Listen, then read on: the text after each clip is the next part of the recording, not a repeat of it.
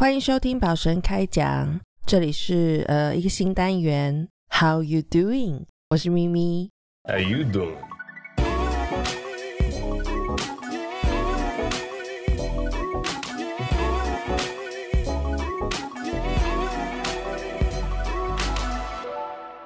嗯、今天呢要来跟大家聊一聊打疫苗这件事。那台湾现在最近是就是疫情还蛮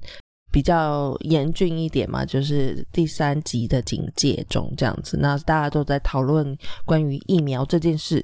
那我们在荷兰呢，因为我人就居住在荷兰嘛，那我们人在荷兰呢，也在接种疫苗中。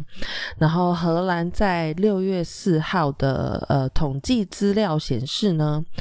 他们的卫福部 的统计资料显示呢，百分之五十的人已经接种了第一剂的疫苗，那有百分之二十五的人呢，成人是已经完全的接种了两剂疫苗了。然后呢，自然得病的人呢，呃，这里的报告是说，他们即使在六个月后，血液中还有足够的抗体，所以跟呃在六个月之内有得得过就是 COVID 的人一样，他们只需要再接种一剂疫苗，就是本来是要接种两剂嘛，那他们呃生过病的人呢，可能已经有抗体了，所以只要再打一剂就好。然后政府就会发一个得病的证明，再加上一个你已经打过一剂疫苗的证明，然后来取代那个你已经打过两剂的人呢，呃，他会给你一个完全接种这个证明书，这样子。好，那这里的疫苗呢，在呃打过疫苗的人，再加上自然感染的人数。荷兰的政府统计是说，预计大概七月左右就可以达到群体免疫。七月，所以很快。现在这里我录音的同时是六月中，然后六月十六号，所以他是说七月的时候就可以达到群体免疫，然后九月就可以恢复正常的生活了。就是他们很希望可以赶快恢复正常的生活，因为嗯，在这里的夏季是非常非常短的，那就已经他们已经失去了一个夏季，就是去年那个夏季他们没有办法出门，然后今年就是他们不想要再失去夏季。所以大家这里的人，大家都很疯狂的要去，就是排队要打疫苗，很急着要打疫苗，很急着要恢复正常的生活。然后呢，在荷兰这边呢，他们目前呃有一个就是他们的呃健康照护委员会，就是等于像是卫福部这样子的一个中心呢、他们有给呃荷兰的政府内阁一个建议，就是说他们希望四十岁以下的年轻人呢，只能施打的疫苗是那个 mRNA 这个疫苗。那他们给那个这个建议的原因，是因为呢，这个 mRNA 疫苗的呃保护力比其他的疫苗都要高。然后再来另外一个就是最台湾大家在吵的这件事情，就是关于这个交生、江森跟 A Z 这个两个疫苗呢，都会有发生，已经有发生，就是罕见的血栓问题。那这个血栓问题其实呃，在在欧洲的统计是说，就是其实欧洲白种人他们得到血栓这个问题的几率比呃我们台湾就亚洲人得到这个血栓问题的几率还要高，所以他们才会嗯希望不要再让这个四十岁以下年轻人呃施打这样子的疫苗。然后，所以台湾我觉得是不需要太担心这个问题啦。然后，另外第三个原因会建议呃这个疫苗的话，是因为目前这个疫苗是供给量最稳定的疫苗，就是可以大量的生产，然后稳定的供给。那呃，在荷兰我们打的疫苗虽然说是这个 mRNA 是德国制的疫苗，但是其实他们的制的呃位置好像是在比利时，然后是从比利时运输过来的这样子。OK，好，那所以呢，呃，我就是属于这个四十岁以下的年轻人 的这个范畴。我是一九八零年以后出生的，所以我就会我会打的疫苗的话，应该就是这个 mRNA。然后呃，我需要就是他们在荷兰是照年龄层去排那个，你就是你可以预约去打疫苗的时间嘛。那我在那个一九八零年后这个年代出生的呃的时间可以开放去打疫苗的这个。对，可以预约打疫苗的这个时间的时候，我就去预约了，我就上网去预约。然后预约的方法呢的流程呢，其实也不难，就是你要输入你的身份证去登录，登录了之后呢，他就会问你，会有个问卷，就是要你填写疾病啊、疾病史啊，跟一些基本的问题。问卷就可能问一些你有没有呃出入境什么呃可能染疫的位置啊，或者是你有没有得过 COVID，或者是你有没有那个就有任何症状之类的这种，然后再来你就填写你的邮递区号，就是你居住的位置。最后呢，它就会跳出来，就是针对你的邮递区号，它会跳出三个嗯比较临近的地点，然后跟时间。来让让你选择，那它这个三个不同的时间跟地点呢，大概就是呃，就是就是针对你你你给他的那个呃邮递区号，然后去分配，就是最离你最近的位置跟时间嘛。然后他会给你第一季跟第二季打疫苗的时间，所以你可以大概安排一下你的自己的时间，这样子就是可能上班的人可以请个假或者是什么。然后这中间相隔第一季疫苗跟第二季疫苗中间相隔大概两个月，所以我预约到的第一季施打的时间是六月底，然后我的第二季是在八月左右。那他们是有说，就是两剂疫苗之间最好是间隔至少一个月以上再去打会比较好，啊，可能副作用会比较低或者是什么，我不太确定真正的原因是什么啦。那所以，嗯。我六月底就要去打那个第一剂疫苗，那其实我是有点紧张的，就包括在台湾大家炒疫苗这件事情沸沸扬扬的，然后我的家人也都会一直跟我说什么很要小心啊，你有那个过敏史啊，什么什么之类的，所以我就是稍微有点慌，就是要去打疫苗这件事情，我其实蛮慌张的。那我在。呃，去预约之前呢，其实我也收到政府寄来的通知书。那那通知书上面呢，就有就有附一份呃问卷，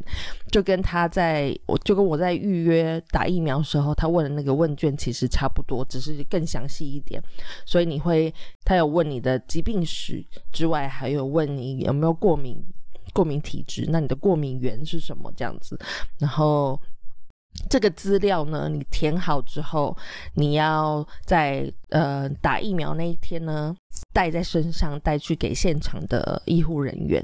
然后你在打疫苗之前呢，就会有医护人员跟你确认你你所填写的这份问卷的内容。然后打完疫苗之后呢，他们也会请你留在现场观察，等候至少要十五到三十分钟，然后去看看你有没有任何不良反应。那如果有任何不良反应，他们都会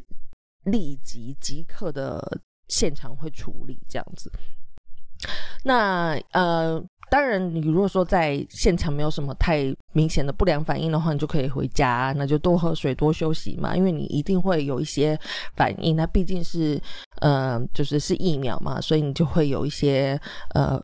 排斥的反应啊，比如说什么昏睡啊、头痛啊，然后发发热、发烧啊，什么呃，还有什么肌肉酸痛这些。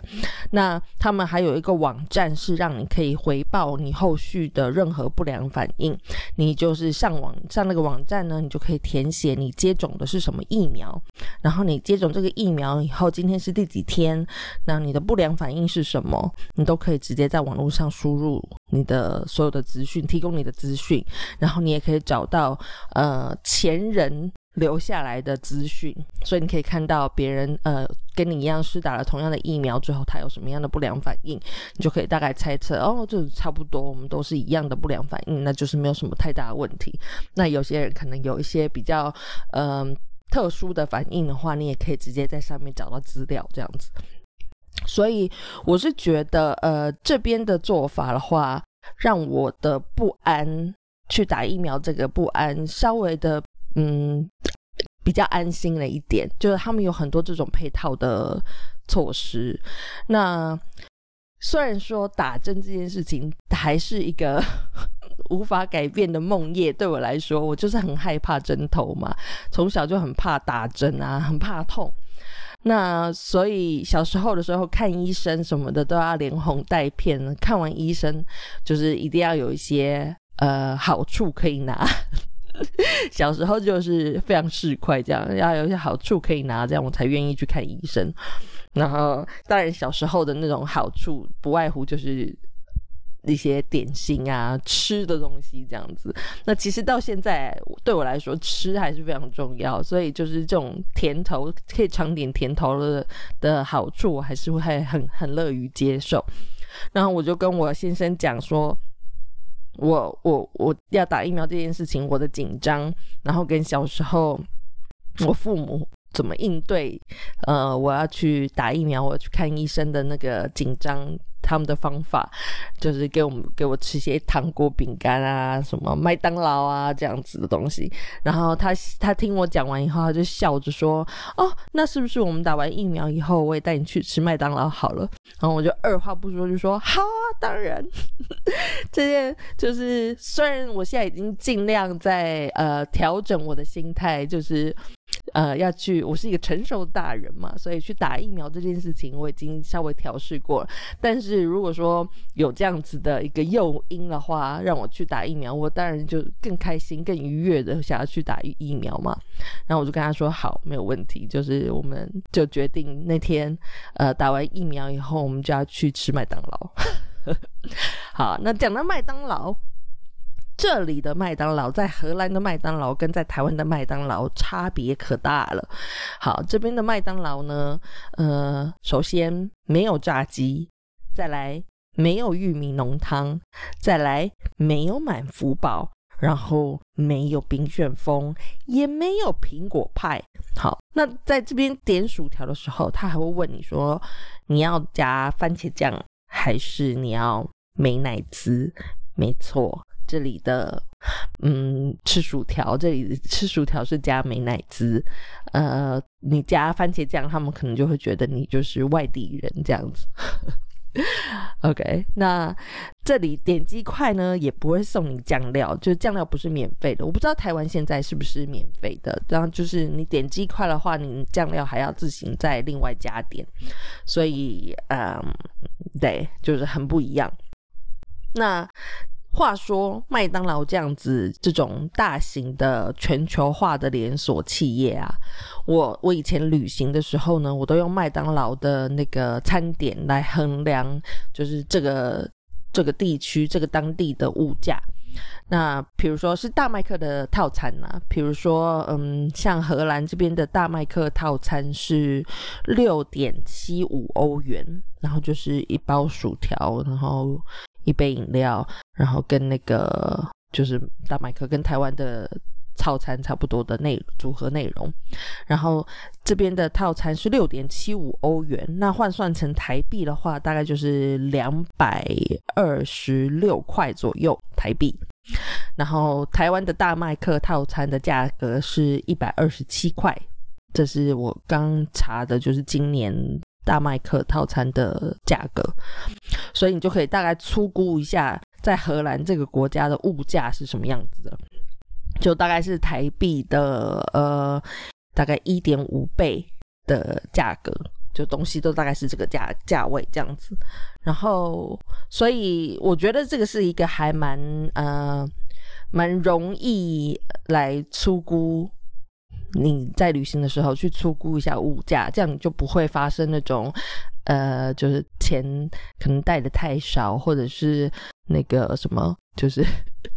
就是一下子突然买太多东西，然后就就所有的消费都花在一些就是不值得的东西上面，这样子。嗯，好，那旅行这件事情现在听起来真的很遥远，尤其是出国去旅行哦。嗯，我觉得台湾。就是最近这样子的呃，就是在家工作啊，然后没有办法出门，对很多人来说真的是很痛苦啦。但是我觉得就是挺过这个时候吧。那现在连。就是连要吃个麦当劳，可能对很多人来说都是天方夜谭，就连叫外送都叫不到。有些住在偏乡的朋友们，我知道你们很辛苦，对，那所以我在这边呢，就想要来跟大家分享一下，呃，在荷兰吃不到的这个苹果派，麦当劳苹果派的食谱。好，那非常简单，只要你 买得到食材。然后家里可以开火，然后有个小烤箱，你就可以做出来。OK，好，那你需要的呃道具呢？我刚刚讲了，就是你可以开火嘛，然后有个小烤箱。然后食材方面呢，你就需要买苹果，然后要有奶油，就是固体的固态的奶油，然后糖，无糖奶油，无盐奶油。就是就是纯奶油，然后再再再买糖，有糖白糖，然后肉桂粉，然后再来是呃柠檬或者是白酒或者是微酸的果汁，这个则三三者择一，最后是冷冻的起酥皮，就是那个酥皮浓汤的那种酥皮，你可以在冷冻柜里面找到这个冷冻起酥皮，好。OK，好，那怎么做呢？首先，我们要先来做那个苹果酱。那苹果酱其实很容易，你可以先，而且你可以做很多，然后放在一个呃，就是可能高温杀菌过、蒸馏过的空瓶子里面，然后可以放在冰箱里面，那你就可以时不时的拿出来吃这样子。那苹果酱其实非常容易，你就只要把。苹果先，你当然要去皮嘛。我平常吃苹果是不去皮的，但是你要做苹果酱的话，最好是去皮会比较好，比较容易。所以就是苹果去皮之后呢，再切成小块。我不喜欢切太小块，因为我喜欢有那个呃比较有口感的感觉，所以我希望可以留一些块状，这样子你在吃的时候会比较呃就是有嚼劲这样子。所以你可以。就是看你个人喜好，你喜欢吃比较软软烂的、比较泥块的、泥状的，你就切的很小块。那如果你比较喜欢像我一样比较喜欢有口感的话呢，你就可以把那个块就稍微切大块一点，这样子大概一口的程度的大小。OK，然后再来是就是把这些切块的苹果呢放到平底锅。平底锅开中小火，然后你放先放奶油，然后奶油放完放完之后，你再放苹果进去，然后就就是一加入一起拌炒。第三个就是你加入糖啊，然后跟刚才说的那些柠檬酒或者是果汁这一类的，呃，稍微有点酸味的呃的液体，然后再加肉桂。那你这这三种东西呢，就是糖，呃。果汁跟肉桂这三个东西呢，你可以依个人的口味去调整，它分别就是甜味、酸味跟肉桂味嘛。那你就自己再再斟酌，看你要比较糖、比较比较多甜味，你就加多一点糖；那你要比较多酸味，你就再多加一点柠檬啊。那肉桂味，有些人喜欢，有些人不喜欢，你也可以不加，不一定要加这样。嗯，OK，好，那煮到。苹果稍微软烂，就是整体你你看出来就是果酱了，就是焦糖化了，有点粘稠，有焦糖色的话，你就可以把它取出来放凉了，就放在呃一个容器里面，先放在旁边放凉。OK，然后呢？再来的话，你就是要用那个就是起酥皮嘛，起酥皮它是要放在冷冻的，不能只放冷藏，它会呃就是会融化。所以在你准备这些其他工作之前，你先把那些起酥皮放在冷冻库里面。那等到你这些准备工作都弄好了之后呢，你再把起酥皮拿出来，然后就摊开来放在烤盘上。然后你就把放凉的苹果泥包进那个起酥皮里面，随便你要包成什么形状都 OK，你可以包成像麦当劳的那个苹果派的形状，就长条形的，那你只要对折就好。然后把那个苹果泥压在中间嘛，那就用叉子来把那个压平那个就是两片接口的地方，这样子把它压压平，压出一些花纹也比较好看。然后呢，你就可以把它放进烤箱里面烤，大概烤个十二到十五分钟左右，就看你的那个烤箱的功率是多少，你不要开太强。就是如果你怕烤焦的话，那你就是慢慢的烤，然后你就是一边观察嘛。如果它的酥皮开始膨胀了，然后面皮烤熟的，它就会呈现金黄色。那金黄色这个样子就差不多就是烤好，烤好了你就可以拿出来喽。最后呢，要你可以要就是摆盘的时候，你可以上菜的时候，你可以加一球冰淇淋来增添一点就是比较高级的感觉、仪式感的感觉，有没有？然后以及增加一点卡路里。OK，就是这样，很简单。那食谱的话呢，我就会把它放在宝生开讲的 Instagram，就是 IG 跟脸书里面。那欢迎大家追踪跟按赞，你只要搜寻“宝神开讲”就可以找到了。然后呢，嗯，这个节目这个单元呢是一个新的单元，就是目前的话，应该就会是咪咪我自己一个人在这边自言自语，跟大家分享一些，就是我在荷兰或者是我的旅行的故事跟呃经验，然后还有一些食谱。那希望可以陪伴大家度过一点，就是在呃这个第三级警戒疫情期间，或者是你跟我一样是旅居在国外的台湾台湾人们，那在家的时候可以有一个呃就是一个陪伴，然后可以做做看这些想念的家乡味的食谱。好。那希望疫情很快就会过去，很快就会缓和，大家就再忍耐一下吧，在家防疫，人人都可以变大厨哦。好，那呃，我们也希望可以赶快打到疫苗。那有疫苗可以打的人就赶快去打吧。那这些疫苗打完了之后，大家身体就有抗体啦。那这个新的疾病就会有了抗体之后，它就会像是一。以往我们嗯，就是看所有的那些疾病，就是可能感冒啊什么的，就是你就不会是一个很严重会致死、会致死的疾病了。那很快就可以，大家可以就是在出国去蹦跳，然后可以再到处去吃麦当劳了呀，是不是呢？OK，那我们今天的节目就到这边结束了，我们呃下期节目再见。大家拜拜。